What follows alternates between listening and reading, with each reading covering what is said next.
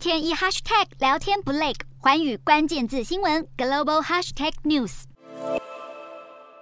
全球持续应付不断爆发的新冠疫情，还要一边防范猴痘的扩散。但是在印度，现在又出现一种名为番茄流感的新型病毒，已经在当地五岁以下孩童族群当中传播开来。好，感染这种怪病的患者会长出红色，而且会疼痛，更有可能大到像番茄一样的水泡，并且会伴随着发烧、肌肉酸痛、关节肿胀等症状。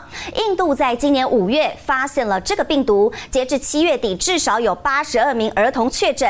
虽然番茄流感并不致命，但是在印度已经进入地方疾病的状态，而且目前还没有药物可以医治，只能够施以减轻症状的支持疗法。因此，印度卫生当局也针对染病者进行隔离，要避免这一项新型病毒扩散成全国疫情。